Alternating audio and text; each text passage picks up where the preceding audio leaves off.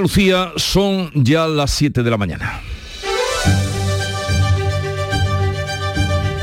En Canal Sur Radio, La mañana de Andalucía con Jesús Vigorra.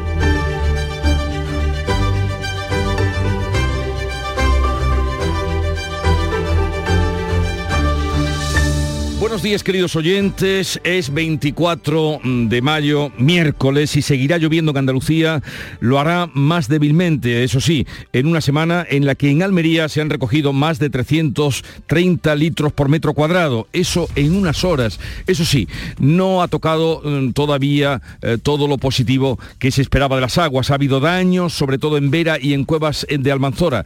Han quedado dañados muros y algunas carreteras, también algunas viviendas estaban anegadas de agua. Hoy toca hacer evaluación de los daños. Ha llovido en mayo más que nunca por esta zona de Almería que nunca llueve. Y el agua llegaba ya hasta la mitad del salón en todos los apartamentos de la primera planta. Sobre la 8 empezó a hundirse todo, eh, estábamos hasta aquí de agua. Fue impresionante. Porque aquí no ha llovido en todo el año, o sea, esta ha sido prácticamente la primera vez. Los últimos datos de los embalses avisan de una nueva reducción de agua y ya llevamos ocho semanas perdiendo. La esperanza está ahora en que una vez que el campo se empape comiencen las correntías. Los pantanos están por debajo del 26% de su capacidad, 10 puntos menos que eh, lo que estaban hace ahora un año. En esto, en cuanto al campo y en la ganadería, la Junta ha destinado más de 20 millones de euros en ayudas para los ganaderos afectados por la sequía. Lo aprobaba el Consejo de Gobierno este martes. También ha aprobado una partida de 12 millones de euros en ayudas para cubrir los seguros agrarios que hacen frente a las adversidades climáticas con hasta 19.000 euros por beneficiario, como detalla el portavoz del Gobierno, Ramón Fernández Pacheco. El gobierno andaluz es muy consciente de las dificultades que tiene el sector para hacer frente a este tipo de seguros y complementa estos incentivos con hasta 5.000 euros por póliza y 9.000 euros por beneficiario, siempre, siempre evidentemente en función del tipo de explotación de la que estemos hablando. Se trata, como ven, de un nuevo paquete de medidas que ponemos a beneficio de los ganaderos y de los agricultores que tan mal lo están pasando como consecuencia de la sequía en Andalucía. Y en lo político, pues sigue dando que hablar la operación policial que el presunto fraude electoral de Melilla se ha llevado a cabo. Los 10 detenidos están en libertad mientras la policía sigue investigando, entre ellos el número 3 de Coalición por Melilla y consejero en el gobierno local, Mohamed Ahmed Alal. Se han producido ya varias eh, sanciones también por los insultos racistas a Vinicius. El comité de competición cierra durante cinco partidos una de las gradas del estadio Mestalla de Valencia, impone una multa de 45.000 euros a este equipo y retira la tarjeta roja al jugador. Luz verde a la ley de paridad que obliga a que haya el 40% de mujeres en el sector público y privado. Jueces y fiscales firman un acuerdo por el que van a cobrar 450 euros más al mes y y deponen así la huelga que habían anunciado para esta semana. Quienes siguen en huelga indefinida son los funcionarios de justicia que siguen reclamando atención por parte del Ministerio de Justicia. Y atentos hoy al tráfico, especialmente en Sevilla y Huelva, porque salen las hermandades más numerosas camino del Rocío. En Sevilla empiezan a salir desde primera hora de la mañana, a las siete y media tienen casi todas ellas la misa de romeros. La predicción del tiempo es de chubascos acompañados de tormentas y granizo que pueden ser fuertes por la tarde en las sierras béticas, pero hoy ya sin avisos meteorológicos. Vientos variables que en general serán flojos. Vamos ahora a conocer cómo viene el día en cada una de las provincias andaluzas. Cádiz, salud, votaron. Tenemos 15 grados a esta hora, también hay posibilidad de lluvias en esta jornada con una máxima de 21. Campo de Gibraltar, Ana Torregrosa. Aquí tenemos 14 grados en estos momentos, la máxima prevista 22 y a esta hora los cielos prácticamente despejados. En Jerez, Pablo Cosano. Algunas nubes en el cielo, se prevén lluvias, 13 grados marca el termómetro 23 de máxima prevista. O sea que hoy en el paso mm, por bajo de guía no habrá agua, ¿no? Eh, parece que sí, pero por, tramos entre las 2 eh, mm, de la tarde y las 4. avisados quedan. Huelva, Sonia Vela. Pues tenemos nubes, Jesús, podría caer algún chubasco y no se descartan las tormentas con granizo, pero ya por la tarde. A esta hora en la capital 13 grados, alcanzaremos los 25 en Almonte. ¿Cómo viene el día por Córdoba, Mar Vallecillo? Pues con posibilidad de tormenta esta tarde, pero de momento 14 grados y cielos con nubes altas. La temperatura máxima prevista es de 25. En Sevilla, Arceli Limón. Buen día para hacer el camino del Rocío, fresquito, 16 grados. A esta hora hay una máxima de 27. La previsión del tiempo aquí no habla de lluvias. Málaga, María Ibáñez.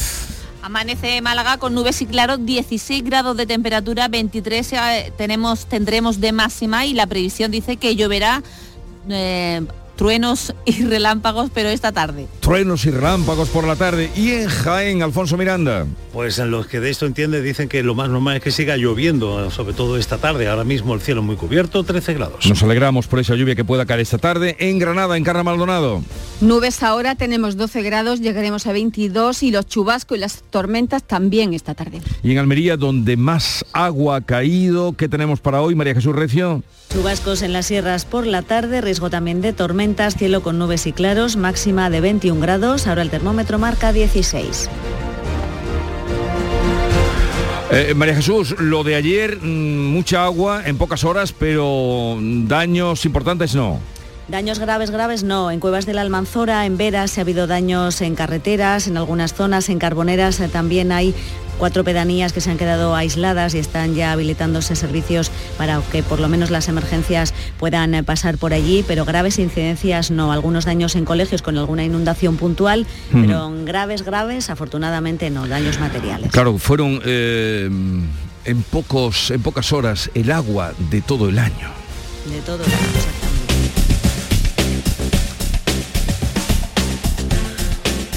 Vamos ahora a conectar con la DGT para que nos dé cuenta de cómo están las carreteras andaluzas a esta hora de la mañana. Alejandro Martín, buenos días. Muy buenos días. ¿Qué tal arranca esta jornada de miércoles? Y puede encontrar leves dificultades en la provincia de Sevilla. Si van a circular por la 4 a su paso por la Luisiana en dirección a la capital hispalense y también en la 92 a la altura de Osuna en dirección a Antequera, en dirección Granada. Afortunadamente en el resto de carreteras se circula con total normalidad, pero sí le recordamos que todavía hay dos carreteras que están totalmente intransitables debido a las intensas lluvias en la provincia de Almería y otra carretera más en Granada. Siete, siete minutos de la mañana. Nos gustaba vernos. Era como un juego. Ya no soy María. Soy la del vídeo. Soy... Soy un puto meme. Hay miles de profesionales especialistas en violencia sexual para querernos vivas para querernos libres. Delegación del Gobierno contra la Violencia de Género. Ministerio de Igualdad. Gobierno de España. En Canal Sur Radio, la mañana de Andalucía con Jesús Bigorra. Noticias. Vamos a contarles la actualidad de este día, que pasa por la lluvia. Seguirá lloviendo este miércoles, aunque de momento no evita que los embalses pierdan agua por octava semana consecutiva y estén ya por debajo del 26% de su capacidad. Manuel Pérez Alcázar. Hoy no hay avisos por lluvias, pero habrá chubascos que serán más probables e intensos durante la tarde y en las sierras béticas. De momento los embalses siguen perdiendo agua. Este martes las reservas se han quedado al 25,9% al perder 40 hectómetros cúbicos en la última semana. Se espera que una vez que el campo se empape, empiecen las escorrentías y mejoren los pantanos. El gobierno andaluz ha destacado la buena noticia de las lluvias de estos días, dada la necesidad por la sequía. La consejera de Agricultura, Carmen Crespo, espera que continúen las precipitaciones los próximos días, pero reconoce que de momento son insuficientes en toda Andalucía al algodón, me refiero al olivar, me refiero a los cítricos, todo ello va da un alivio. Espero que los, en los siguientes días siga lloviendo con tranquilidad y sin hacer daño, pero que permita pues, recuperar más lo que son los acuíferos, porque todavía en los pantanos de toda Andalucía la diferencia es muy inapreciable. El volumen de agua embalsada es un 9,5 puntos menor que hace un año. La cuenca del Guadalquivir está al 23,8% de su capacidad y la Mediterránea al 34%. En Almería, donde se recogieron ayer más de 300 litros por metro cuadrado, llueve hoy sobre mojado y se evalúan los daños, Nuria Durán. Las incidencias no han sido significativas, han quedado dañados algunos caminos, muros y carreteras, quedó todo restablecido durante este martes y finalmente no llegaron las tormentas anunciadas. La lluvia está empapando el campo, pero perjudica a algunos cultivos. Beatriz Galeano. La humedad puede afectar al cereal que no ha alcanzado el tamaño adecuado y aún no se ha recogido el 70% de la cosecha. Ignacio Fernández de Mesa es presidente de Asaja Córdoba, califica ya la campaña de desastrosa. Llevamos una semana con un ambiente de humedad bastante importante, unas temperaturas que son agradables y eso es lo que facilita o puede facilitar es la reproducción del grano en la espiga, ¿no? Con lo que todas sus cualidades se echan a perder, por supuesto, usarlo como eh, reproductor, como semilla y también contra las calidades que se pierden, ¿no? En Málaga, lo caído hasta el momento ha beneficiado sobre todo a los cultivos leñosos. En el olivar solo beneficiará allí donde la floración haya sido más tardía, lo explica Juan Luis Ávila, secretario general de COAG en Jaén. Hay sitios, sobre todo en Sierra Sur, Sierra Mágina y parte de la Sierra de Cazorla y Segura, donde ha llovido bien, donde ha llovido 30, 40 litros, y hay muchas zonas de la campiña donde es que no ha caído absolutamente ni una gota. Ahora mismo es totalmente insuficiente, aún en los sitios donde ha llovido más, y lo que estamos esperando es que lo que pone en los próximos días sea una realidad y podamos enfrentarnos a este verano de una forma un poquito más razonable. Y es que a pesar de las lluvias de los últimos días, la sequía podría ocasionar una bajada de un 60% en la producción de naranjas en la provincia de Sevilla. Algunos agricultores, como Antonio Sánchez, propietario de una finca en Lora del Río, asegura que ha tenido ya que arrancar 15.000 árboles. Han pasado de contar con 6.000 metros cúbicos de agua por hectárea a 700 este año. Sobre 20 años trabajando y es la primera vez que tenemos que tomar esta decisión. Porque como tenemos la dotación de agua tan baja, pues se secaría toda la finca. Se decide de arrancar la mitad para que sobreviva la otra mitad. La situación es igual de preocupante para las fincas de cítricos de Huelva y de Cádiz y algo similar ocurre en la Axarquía con el aguacate y el mango. Pues ante este panorama, la Junta destina más de 20 millones en ayudas a los ganaderos afectados por la sequía y en la contratación de seguros agrarios. El Consejo de Gobierno ha aprobado una partida de 8 millones y medio de euros para apoyar a los ganaderos afectados por la sequía. Se pueden beneficiar de hasta 20.000 euros por ganadero. También ha aprobado una partida de 12 millones en ayudas para cubrir los seguros agrarios que hacen frente a las adversidades climáticas con hasta 19.000 euros por beneficiario, como detalla el portavoz del Ejecutivo Ramón Fernández Pacheco. El gobierno andaluz es muy consciente de las dificultades que tiene el sector para hacer frente a este tipo de seguros y complementa estos incentivos con hasta 5.000 euros por póliza y 9.000 euros por beneficiario, siempre, siempre evidentemente en función del tipo de explotación de la que estemos hablando. Se trata, como ven, de un nuevo paquete de medidas que ponemos a beneficio de los ganaderos y de los agricultores que tan mal lo están pasando como consecuencia de la sequía en Andalucía. La organización agraria COA ha presentado en Bruselas un plan para salvar el sector andaluz de la flor cortada. COA Cádiz, en palabras de su responsable Miguel Pérez, reclama un plan de viabilidad, la modernización de las estructuras productivas y que el sector reciba ayudas a la producción para reducir el impacto de la competencia de países como Colombia, que de una tonelada métrica de claveles que exportaba en 2017 ha pasado a introducir en Europa 330 toneladas métricas de flores el año pasado. Con pocas hectáreas se produce un valor de producción muy alto, con lo cual nos da una idea de que es un sector muy, muy intensivo, muy intensivo en la, producción. Pero lo es, lo es en las inversiones, en la producción y también en la generación de empleo.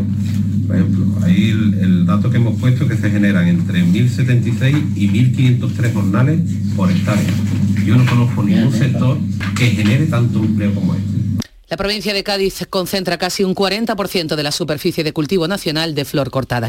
La Junta ayudará a autónomos y pymes con el gasto energético y aprueba un plan de ahorro para reducir el consumo un 12% en tres años. La consejera de Empleo, Rocío Blanco, firmará convenios con empresas de gas y electricidad por valor de más de 500 millones de euros para ayudar a los autónomos y pymes a afrontar el sobrecoste de la energía. Vamos a automatizar esta, esta, línea va a ser un intercambio de ficheros con las compañías comercializadoras para que nos aporten la información que necesiten porque tendemos, como siempre, a hacer una gestión automatizada precisamente pues, para que esas ayudas lleguen de forma ágil, rápida y, y masiva ¿no? a, la, a la empresa. El plan de ahorro energético destina 117 millones de euros para mejorar la eficacia de los edificios de la Junta, incluye el relevo de los coches de combustión por los eléctricos y un plan de transporte público para los trabajadores de grandes empresas. Según el consejero de Industria Jorge Paradela, va a evitar la emisión de 32.000 toneladas de CO2. El plan se articula en tres grandes ejes. El primero, el primero tiene que ver con el, ahorro energético en sí. El segundo tiene que ver con la rehabilitación de edificios incorporando autoconsumo, incorporando medidas de eficiencia energética y el tercero tiene que ver, tiene que ver con, con propiciar la movilidad sostenible en todo el entorno de nuestra actividad como administración.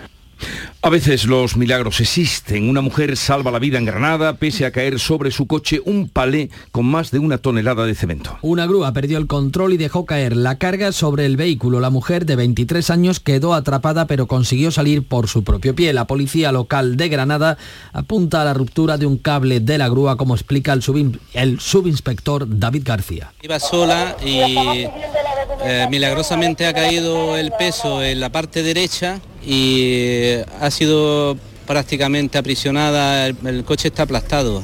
El accidente ha ocurrido delante de un centro comercial de la calle Arabial, una céntrica zona con mucho tráfico. La ley de paridad obligará a las empresas de más de 250 empleados y 50 millones de euros de negocio a contar con un 40% de mujeres en sus órganos de dirección. El texto aprobado por el Consejo de Ministros obliga también a la paridad en los órganos constitucionales, Tribunal Supremo, Constitucional y Consejo del Poder Judicial, que ya la cumplen. La vicepresidenta Nadia Calviño asegura que se flexibiliza el calendario para que las empresas e instituciones puedan adecuarse a la normativa. Queda camino por recorrer y hoy damos un paso más hacia la igualdad efectiva aprobando este proyecto de ley de, de, paridad para la participación de las mujeres en los órganos de decisión de nuestro país para romper el techo de cristal y consolidar España como uno de los países a la vanguardia, uno de los países más avanzados en igualdad de género a nivel mundial.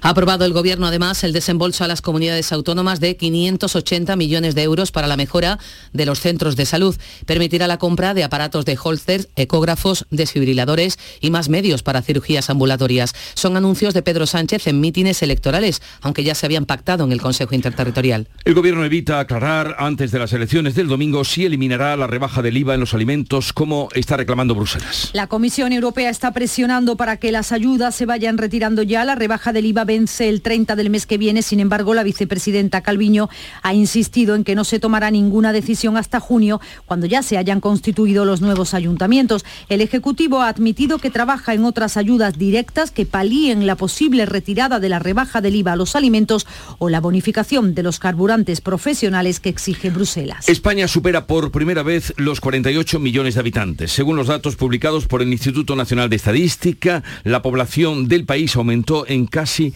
137.000 personas durante el primer trimestre del año. El crecimiento de la población en España se debe al incremento de inmigrantes que compensa la reducción de residentes de nacionalidad española. Así, el número de extranjeros aumentó en 149.530 personas hasta un total de 6,2 millones.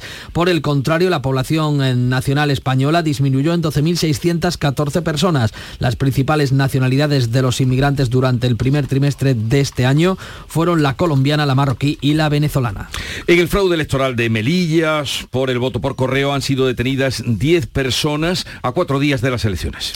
El juez ha dejado en libertad a los 10 detenidos, incluido el número 3 de la candidatura de Coalición por Melilla. La policía ha efectuado una decena de registros, incluyendo la Oficina de Comunicación de Coalición, que tacha la operación de persecución. Según publica hoy El Mundo, los servicios de inteligencia de España investigan reuniones de afines al líder de Coalición por Melilla, Mustafa Berchan, con el entorno del gobierno de Marruecos en las semanas eh, previas al presunto fraude del voto. La candidata a la presidencia de este partido, Dunia Al-Mansouri, junto a su jefa de prensa, Sara Jiménez, han tachado la operación de persecución. Hombre, está clara la persecución eh, que hay ahora mismo montada en contra de Coalición por Melilla. Somos incómodos, lo sabemos, somos un partido político muy incómodo. Nos parece muy grave que a cinco días de las elecciones y con todo el respeto a la Fuerza y Cuerpo de Seguridad del Estado, se intervenga al equipo de comunicación audiovisual de Coalición por Melilla.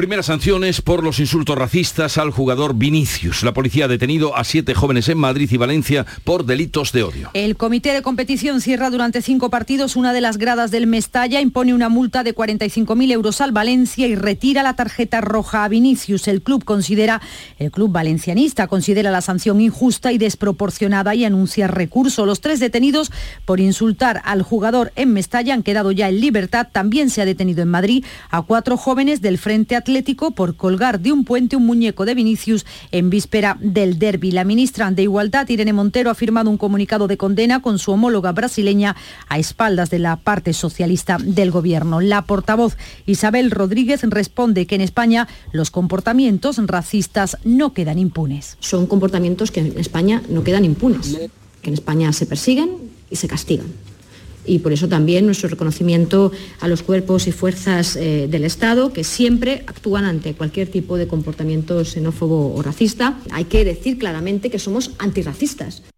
Unidas Podemos presiona para que se apruebe una nueva ley contra el racismo que el Partido Socialista considera innecesaria. El Gobierno ha firmado con seis de las siete asociaciones de jueces y fiscales, pero sin la mayoritaria Asociación Profesional de Magistratura, el acuerdo que ha desconvocado la huelga. El Ministerio no ha contado con el órgano de gobierno de los jueces. Varios vocales han mostrado malestar con su presidente Rafael Mozo por no convocar un pleno extraordinario para revisar el texto que recoge una subida de 450 euros por nómina y la creación de más plazas de jueces y fiscales. Los sindicatos cifran en 600.000 los juicios suspendidos. Y por otra parte, el Sindicato Médico Andaluz vuelve hoy a convocar a los médicos de atención primaria a una nueva jornada de huelga. El sindicato va a detallar a las 10 en rueda de prensa los motivos por los que no ha firmado el acuerdo sobre atención primaria que suscribieron el pasado lunes el resto de sindicatos con la Consejería de Salud. La mañana de Andalucía.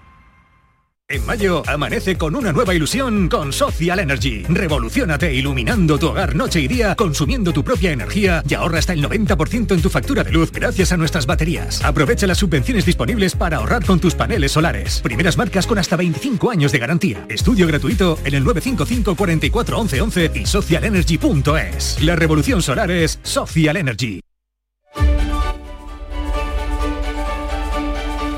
Vamos ya con la revista de prensa que tiene preparada Paco Reyero. Buenos días, Paco. Claro que sí, Jesús. ¿Qué tal? Muy buenos días. Son las 7 y 21 minutos. La llegada de inmigrantes lleva a España a batir su récord, lo estamos eh, comentando.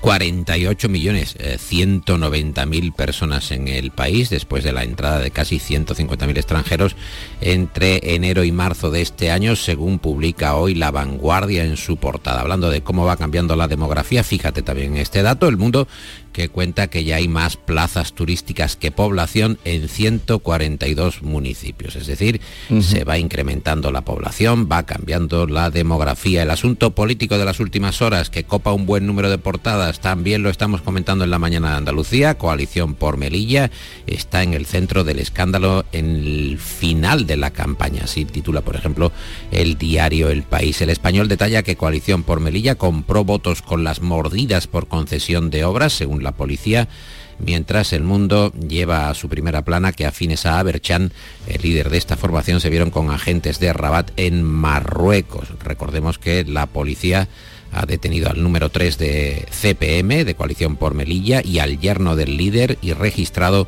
un local vinculado al partido. Pero además encontramos que el escándalo de Melilla se extiende en distintos ámbitos. Cuéntanos. Sí, por ejemplo, lo vemos en The Objective, que cuenta que la policía investiga si la trama de Melilla también lleva a la compra de votos para otros partidos en Cataluña. Y ABC titula que la compra de votos en Melilla abre una guerra en la izquierda, poniendo en portada una foto de Rejón con Baldoví y Mustafa Berchan hace unos eh, meses en Palma. Unidas Podemos critica los vínculos de Más País y Compromís con el partido islamista y de ahí el titular de ABC, de esa división en la izquierda. La razón habla de que el PP se va a dirigir a Sánchez antes de negociar con Vox, antes de esa negociación postelectoral, Genova ofrecerá al PSOE un acuerdo para que eh, los extremos no condicionen a la lista con más votos. Se habla también de los indecisos, Jesús, de que eh, muchas ciudades, eh, muchos ayuntamientos, regiones van a estar en un puñado de votos. Ignacio Varela asegura en el Confidencial que se supone que se trata de personas de las que no sabemos a qué partido votarán.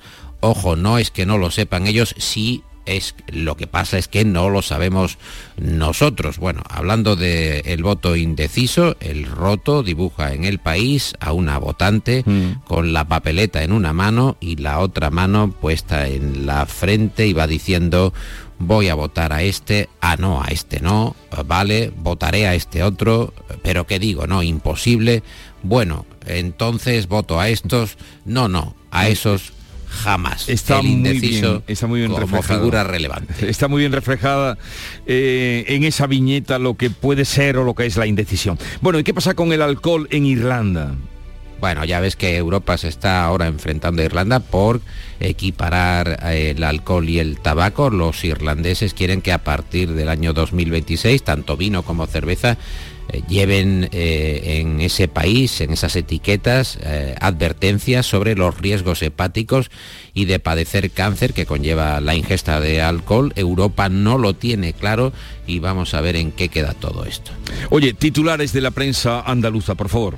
Claro, yo sé que lo estás deseando. Diario de Sevilla, enésimo tiroteo en los pajaritos con dos hermanos heridos. ABC de Sevilla, foto de portada para el presidente de la Junta que visita el Polígono Sur, el barrio más pobre de España. Diario de Almería, que tras el diluvio la provincia recupera la normalidad. Diario de Cádiz, el 30% de los gaditanos que viven solos. Huelva Información, seis agresiones a sanitarios al mes en el año 2023 en Viva Huelva, la Huelva Rociera que sale hoy a la calle para despedir a inmigrantes y en la opinión de Málaga, Málaga empezamos eh, como acabamos o acabamos como empezamos, Málaga que gana 33.000 habitantes gracias a la llegada de hispanos y también de ucranianos. No sé, habrá que comprobarlo, no sé si en, en el periódico que tienes o en los que hablan de esto eh, apuntan eh, comparándolo con el resto de población, pero hasta ahora Málaga era la ciudad que más crecía en población de España, ¿eh? Sí.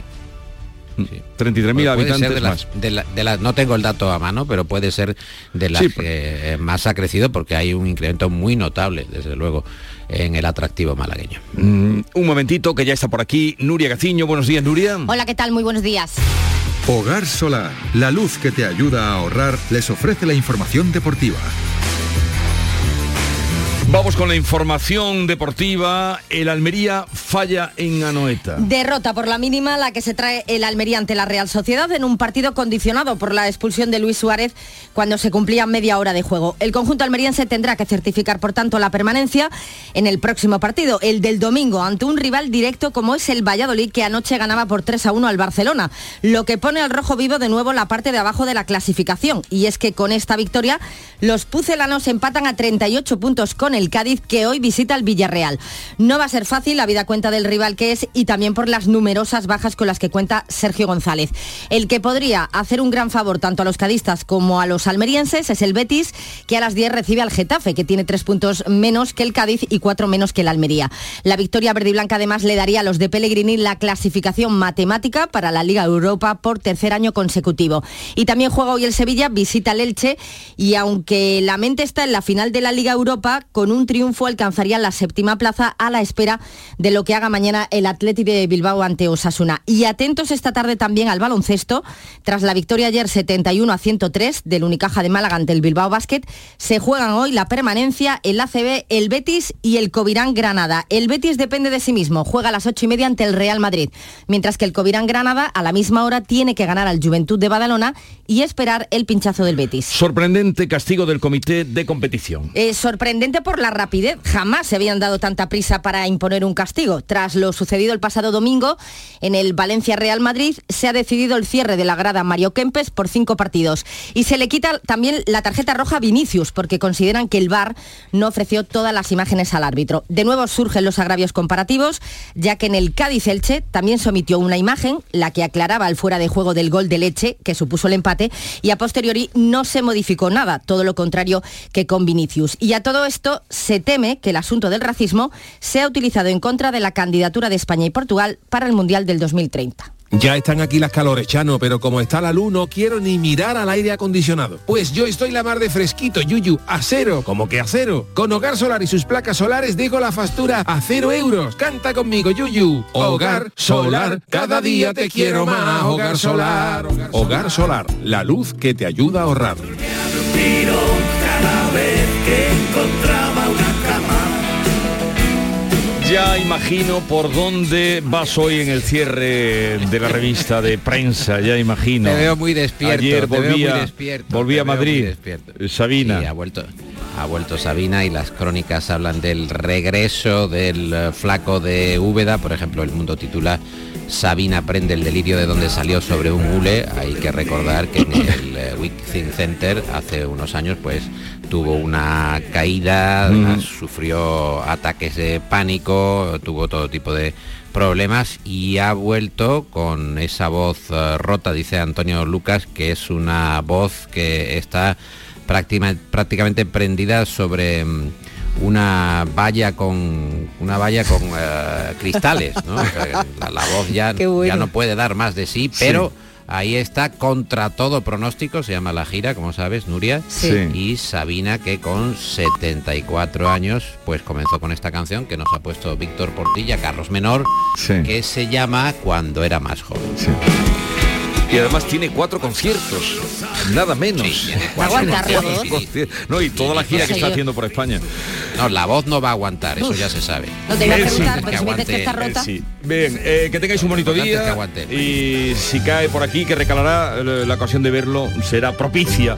Bueno, acaban de dar las siete y media de la mañana y es el tiempo y hora en el que repasemos en titulares las noticias más destacadas que les estamos contando. Lo hacemos con Nuria Durán. Hoy seguirá lloviendo en Andalucía, lo hará más débilmente, eso sí, pero de momento los embalses siguen perdiendo agua. No hay aviso por lluvia, pero sí habrá chubascos más probables por la tarde y en las sierras béticas. Los pantanos llevan ocho semanas consecutivas perdiendo agua. Están por debajo del 26% de capacidad, 10 puntos menos que hace un año. La cuenca del Guadalquivir al 24%, la Mediterránea andaluza al 34%. En Almería es donde más ha llovido, en algunas zonas con mucha fuerza, así que hoy se evalúan los daños. Han quedado dañados algunos caminos, muros y carreteras. También entraba el agua en algunas viviendas. Ha sido posible recoger 6 hectómetros cúbicos en el pantano de Cuevas de Almanzora. En el campo algunos cultivos se han vi- visto perjudicados, por ejemplo el cereal, porque no había alcanzado el tamaño adecuado. En Málaga, lo caído hasta el momento ha beneficiado sobre todo a los cultivos leñosos. La Junta destina más de 20 millones de ayudas a los ganaderos afectados por la sequía y en la contratación de seguros agrarios. El Consejo de Gobierno ha aprobado una partida de 8 millones y medio de euros para apoyar a los ganaderos afectados por la sequía. Se pueden beneficiar de hasta 20.000 euros.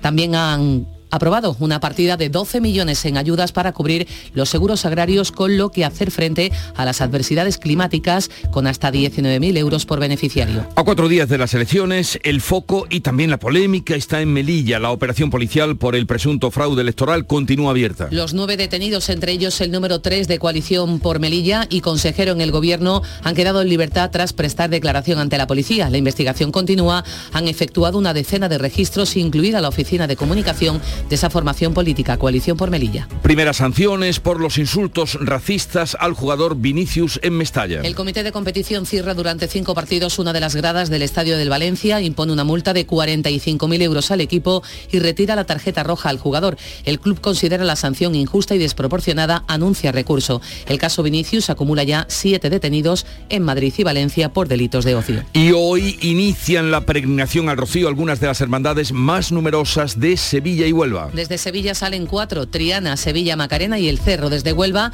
la de Migrantes y Almonte, la Hermandad Matriz. Hoy saldrán en total 37 hermandades y otras 50 están ya en camino. Vamos a recordar la previsión del tiempo para hoy. Cielos nubosos o cubiertos con chubascos ocasionalmente acompañados de tormenta y granizo, más probables e intensos durante la tarde y en las sierras béticas donde pueden ser fuertes, abriéndose claros al anochecer. Temperaturas mínimas con pocos cambios, máximas en ascenso, notables sobre todo en el interior oriental, vientos variables en general flojos. 7.33 minutos de la mañana, enseguida estamos con las claves económicas del día. Era todos los años. Mi tío se empeñaba en enseñarme a nadar. Me agarraba fuerte con las manos, como para que flotara. Cuando no había nadie. 016. Tres números para querernos vivas, para querernos libres. Delegación del Gobierno contra la Violencia de Género. Ministerio de Igualdad. Gobierno de España. Nos pasamos el día dando vueltas. Vuelta que vuelta, bla bla bla. Y desde Cajamar hemos pensado que es el mejor momento para darle la vuelta a tus ahorros.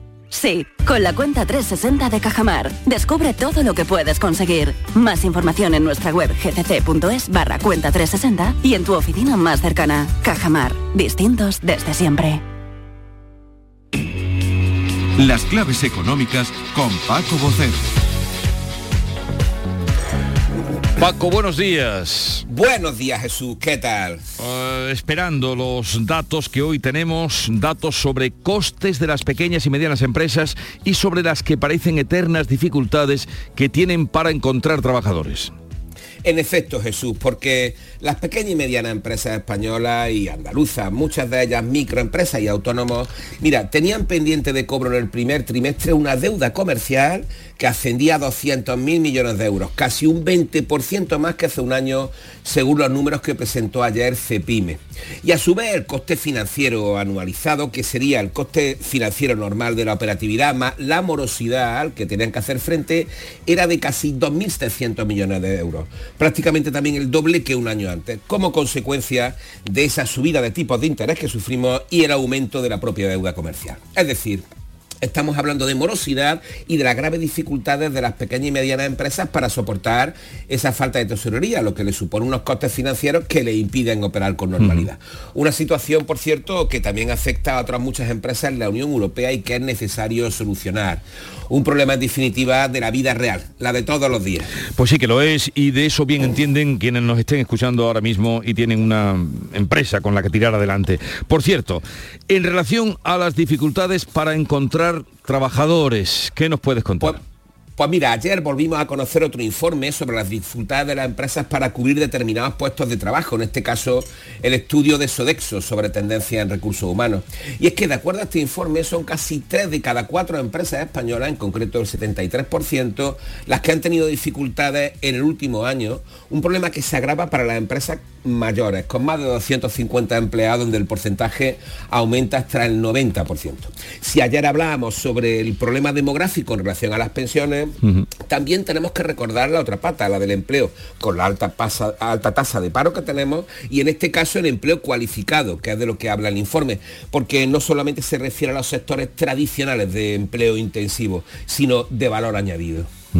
Pero además de eso, eh, eh, hablas de empleo cualificado, pero eh, empezaron los de Cádiz, hablo de los hosteleros, siguieron los de la Costa del Sol y ayer desde Jaén me contaban que también en Jaén estaban teniendo problemas los hosteleros para encontrar trabajadores. Bueno, ah, también tenemos una clave sobre la inteligencia artificial que parece que ya la tenemos a diario.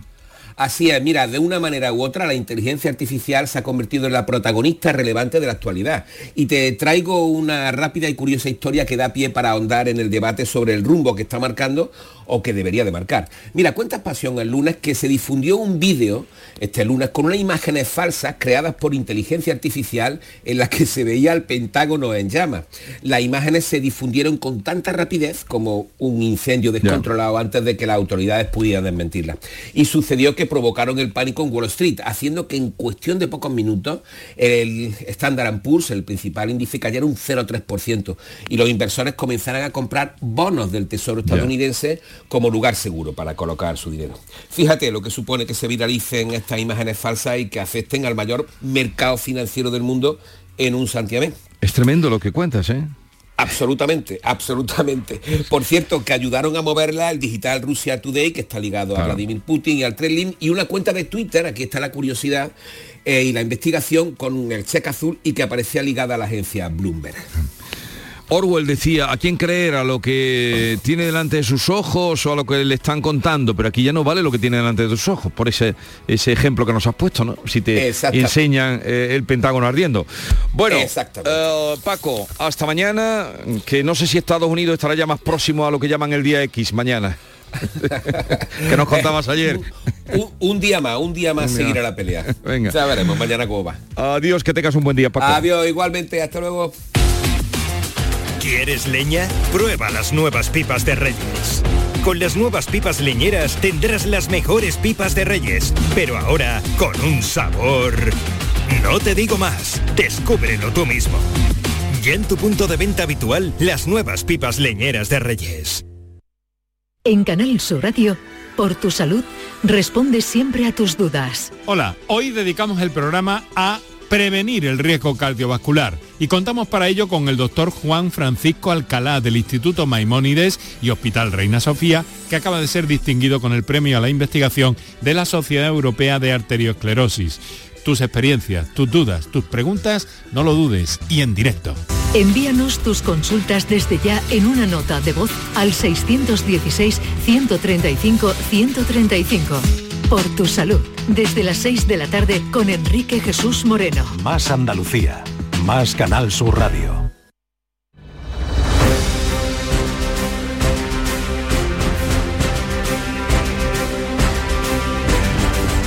Vamos a contarles otras noticias de Andalucía. En Sevilla, el hombre encontrado sin vida después de que los bomberos sofocaran un incendio en su casa de la localidad de Utrera recibió dos disparos a la altura del pecho. Araceli Limón. Hola, ¿qué tal? Buenos días. Pues mira, la autopsia ha desvelado que esos disparos fueron realmente los que le causaron la muerte, aunque todavía no ha sido posible identificar al fallecido ante el estado en el que se encontraba el cuerpo. Se encuentra el cadáver en el Instituto Anatómico Forense de Sevilla para que le sigan realizando y practicando pruebas. Un juzgado de Torremolinos abre diligencias contra el presunto asesino de Paula, ahora por la desaparición de otra novia que eh, desapareció, desapareció hace nueve años, María Ibáñez.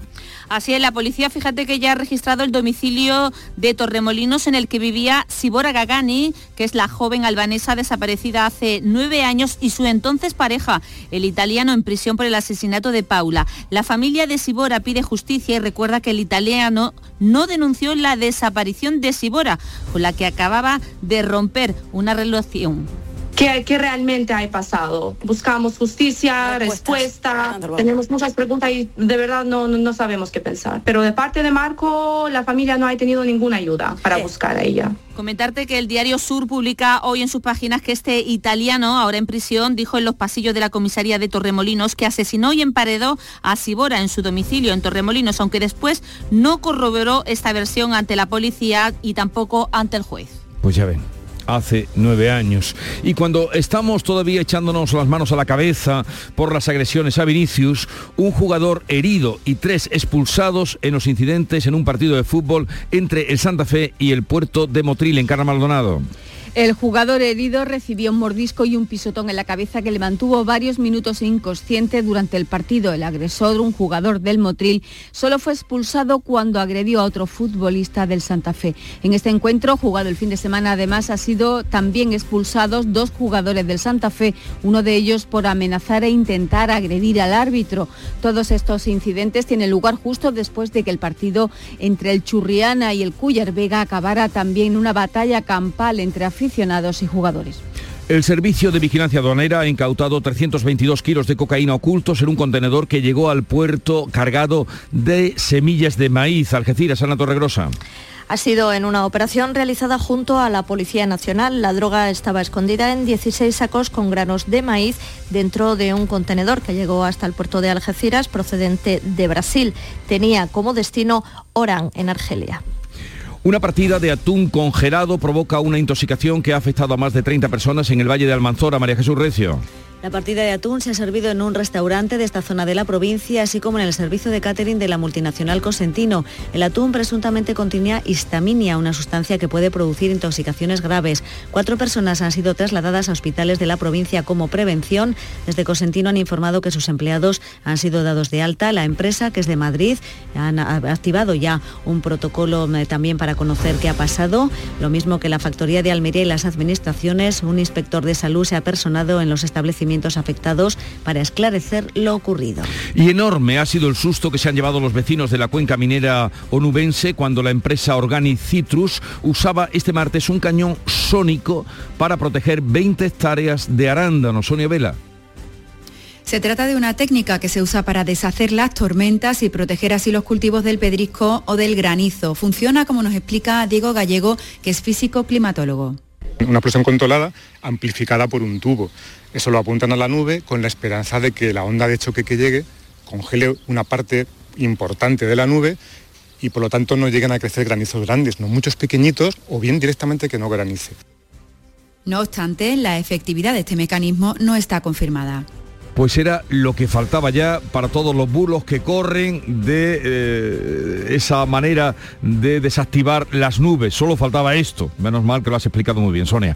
Eh, nuevo rector de la Universidad de Jaén que ha asegurado que no dará ni un paso atrás en la mm, pérdida de dinero público para la institución jiennense. Alfonso Miranda. Y es que el nuevo sistema de financiación que puso la Consejería de Educación, la universidad ya perdió 3 millones de euros solo en gasto ordinario. Por eso si se aplicase en los próximos años, el rector dice que se perderían 20 millones. Pero lo que me preocupa no es tanto la pérdida del 22, sino que esa pérdida se pueda consolidar en los años 23, 24 hasta el 27, hasta la finalización del nuevo modelo.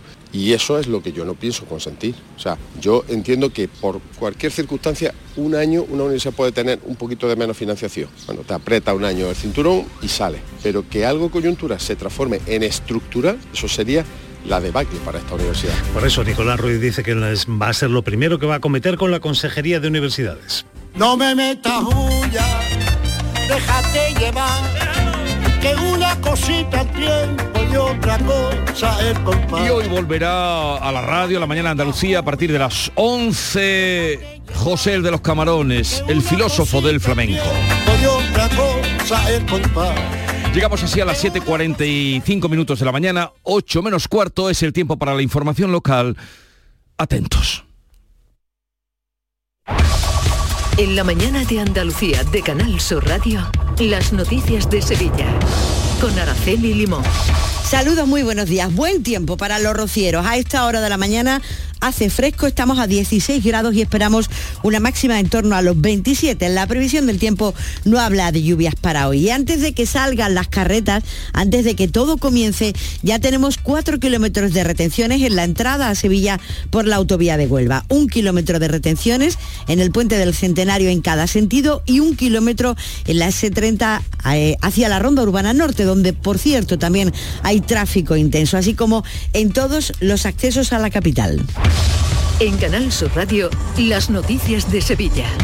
Hoy miércoles salen hacia el Rocío cuatro hermandades de la capital, además de la Hermandad de Gines, entre otras de la provincia. La más madrugadora será la Hermandad de la Macarena que sale a las 8 de la mañana dentro de unos minutos de la parroquia de San Gil.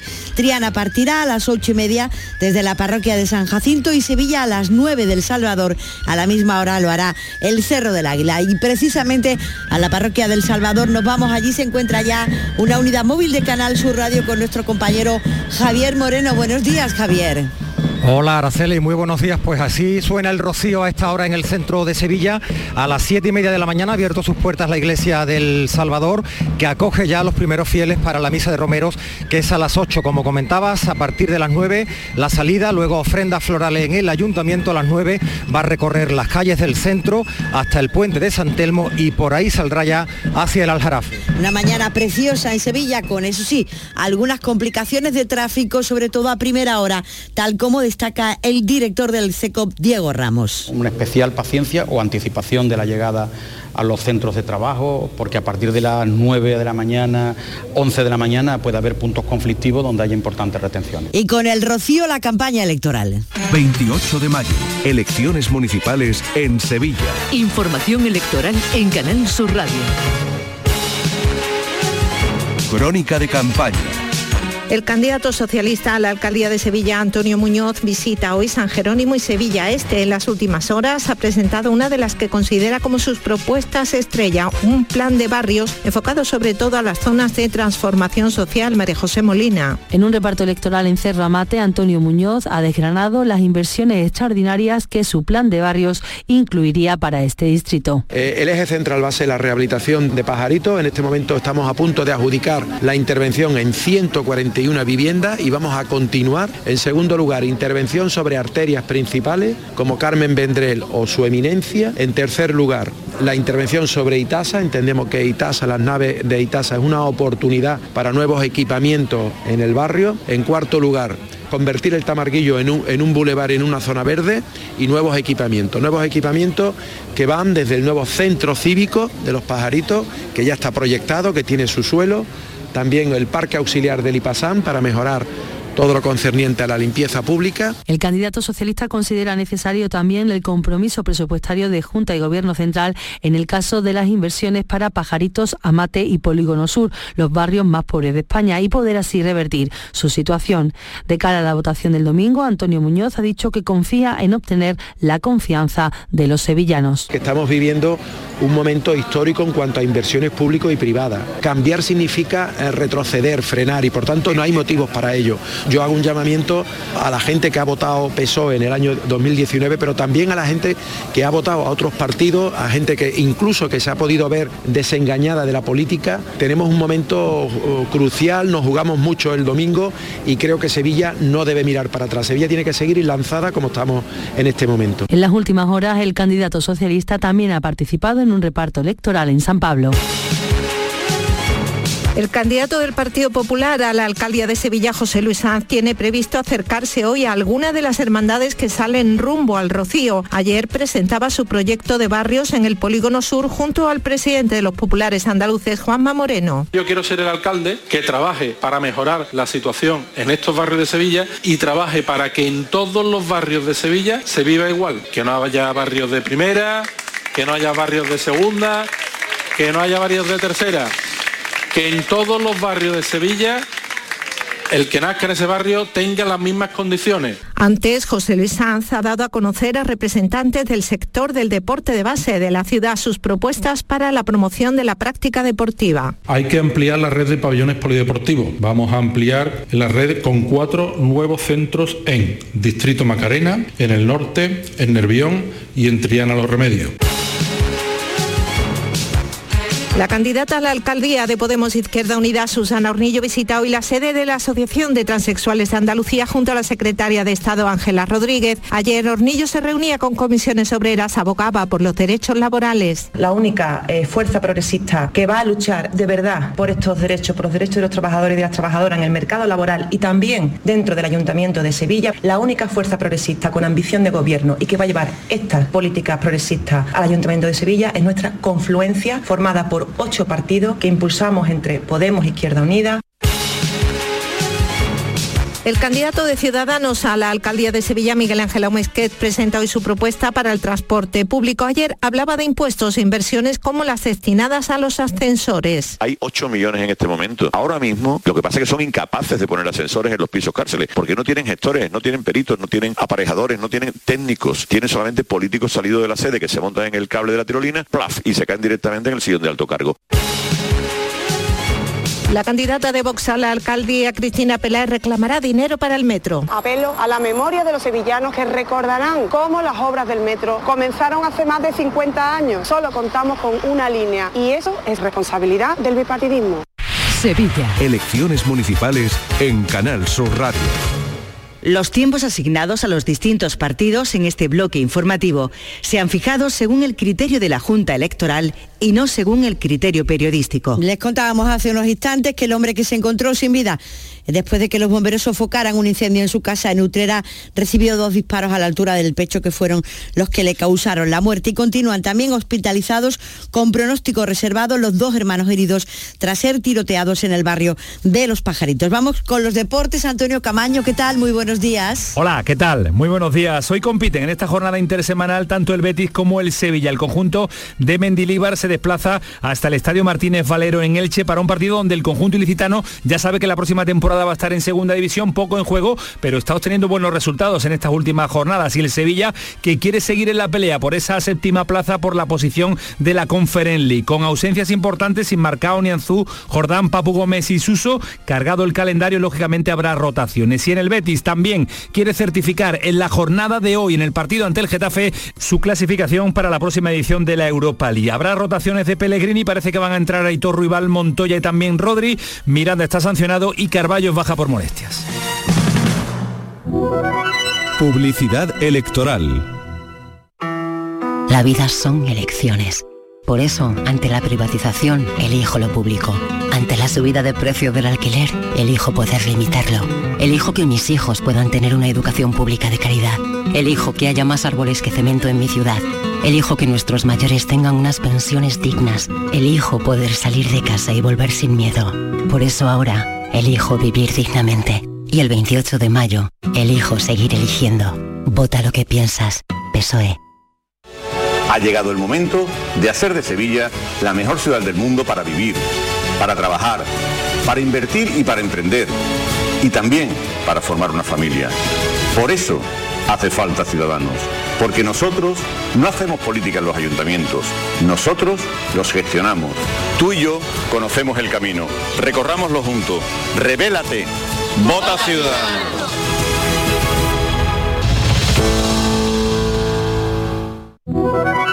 Publicidad electoral. Las noticias de Sevilla. Canal Sur Radio. Les contamos también que el ayuntamiento ha instalado nuevas medidas de seguridad vial en el tramo de concentración de accidentes de la Ronda Urbana Norte y que el Consejo de Ministros ha aprobado una modificación del contrato de las obras que se están haciendo en el puente del Centenario y que una filtración de un pozo de una gasolinera está causando incidencias en el suministro de agua de la barriada de Torre Cerveros en Coria del Río. Los vecinos han detectado un fuerte olor a hidrocarburos, aunque Masesa asegura que el agua es potable. El presidente de la Asociación de Vecinos recela del resultado de los análisis ni esa analítica la hemos visto ni nada. Y también es verdad que nos están repartiendo garrafas de agua y que también es verdad que si te acercas el vaso a, a beberlo, te echa para traerlo a, a hidrocarburos. Siguen las noticias en Canal Sur Radio. Escuchas La mañana de Andalucía con Jesús Vigorra, Canal Sur Radio. Aquadeus, el agua mineral natural de Sierra Nevada, patrocinador de la Federación Andaluza de Triatlón, les ofrece la información deportiva. 8 menos 5, Nuria Gaciño, buenos días. Hola, ¿qué tal? Muy buenos días. Tropiezo inesperado e impertinente para la Almería que lo va a tener complicado. Ay, ¿eh? vaya tela, cómo se ha puesto esa parte de abajo de la liga con los resultados, algunos de ellos muy sorprendentes en este tramo final. El de la Almería, por desgracia, hombre, no nos coge tan de sorpresa, alguna esperanza albergábamos, pero es cierto que el rival quería certificar el puesto Champions y además los resultados este año de la Almería fuera de casa no han sido nada buenos.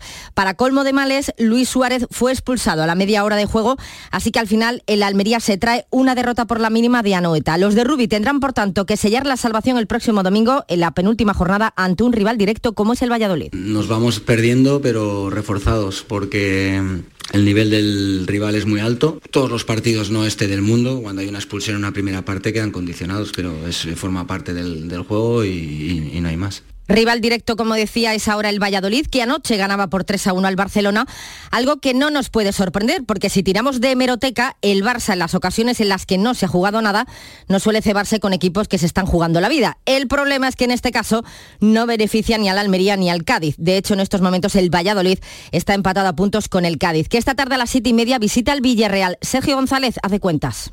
Yo sigo insistiendo que hay que llegar a 41 puntos y eso es lo que nos tiene que preocupar y ocupar. No veo otra situación que no sea esa. La primera oportunidad la tenemos en Villarreal. Vamos a ir a por ello. El que podría hacer un gran favor al Cádiz y al Almería es el Betis, que a las 10 recibe al Getafe. La victoria verde y blanca además le daría a los de Pellegrini la clasificación matemática para la Liga Europa por tercer año consecutivo. La quisimos sellar con, eh, de visita también con, eh, con Sevilla, no lo logramos y ahora vamos a intentar hacerlo aquí en casa, por supuesto, con nuestro público para darle una alegría más. Y también juega hoy el Sevilla, visita la, al Elche a las 10, con la mente lógicamente puesta en la final de la Liga Europa, pero Mendilíbar ha pedido que salgan a competir y es que el triunfo les colocaría en la séptima plaza a la espera de lo que haga mañana el Atleti de Bilbao ante Osasuna el que el jugador no se duerma, ahora es el, el del Elche y vamos a tratar de, de ganarlo, sabiendo que, que, ellos están bien y que los últimos resultados han sido buenos. Ya les comentábamos ayer que para el sevillismo está siendo complicado el tema de los vuelos a Budapest por los precios tan abusivos. Desde el Sevilla se está haciendo un gran esfuerzo para que se pueda desplazar el mayor número posible. En los medios del club, el presidente José Castro ha anunciado 900 plazas más, eh, 900 más de las cerca de 5.000 que han conseguido, pero se sigue trabajando. Eh, estamos buscando otras combinaciones aéreas eh, con aviones que tenían operaciones comprometidas con otras ciudades, como en Madrid. Hay mm, aviones que están libres el miércoles, pueden salir de Sevilla ir a, a Budapest, pero no pueden llevarnos de Budapest a Sevilla, pero sí a Madrid. Donde ya no hay entradas para este sábado es en Los Cármenes. Nadie se quiere perder la fiesta del ascenso del Granada ante el Leganés. Alfredo García Amado es el director general del club granadinista y anoche en el pelotazo mostraba su optimismo moderado. Y yo soy moderadamente optimista, ¿no? No se puede perder nunca ni el respeto a la competición ni a ningún rival. Pero bueno, pues estamos en una situación que tampoco vamos a ser pesimistas, ¿no? Estamos en una situación muy buena. Y atentos hoy también al baloncesto tras la victoria ayer 71 a 103 del Unicaja ante el Bilbao Basket. Se juega en la permanencia el Betis y el Covirán. El Betis depende de sí mismo. Juega a las ocho y media ante el Real Madrid. Como dice Luis Casimiro, hay que creer el que se puede ganar al actual campeón de Europa. En ese trabajo podemos ganar. Es lo que yo creo que es la clave, creer que podemos hacerlo y sabiendo que estamos enfrente del campeón de Europa. A la misma hora, el Covirán eh, tiene que ganar al Juventud y esperar el pinchazo del Betis. Pablo Pin tiene claro que lo primero es lo primero concentrarnos en lo nuestro, en hacer nuestras cosas bien hechas e intentar ganar nuestro partido, ¿no? que es lo principal. Antes de, antes de cualquier otro resultado, el primero que se tiene que dar es que nosotros ganemos el nuestro. Y por primera vez en la historia el comité de competición hace su trabajo en tiempo y forma, no nada como la presión de Florentino y la repercusión mundial. Sorprendente por la rapidez, cinco partidos de cierre de la grada del Mario Kems de Mestalla y se le quita la roja, la tarjeta roja a Vinicius porque consideran que el VAR no ofreció todas las imágenes al árbitro.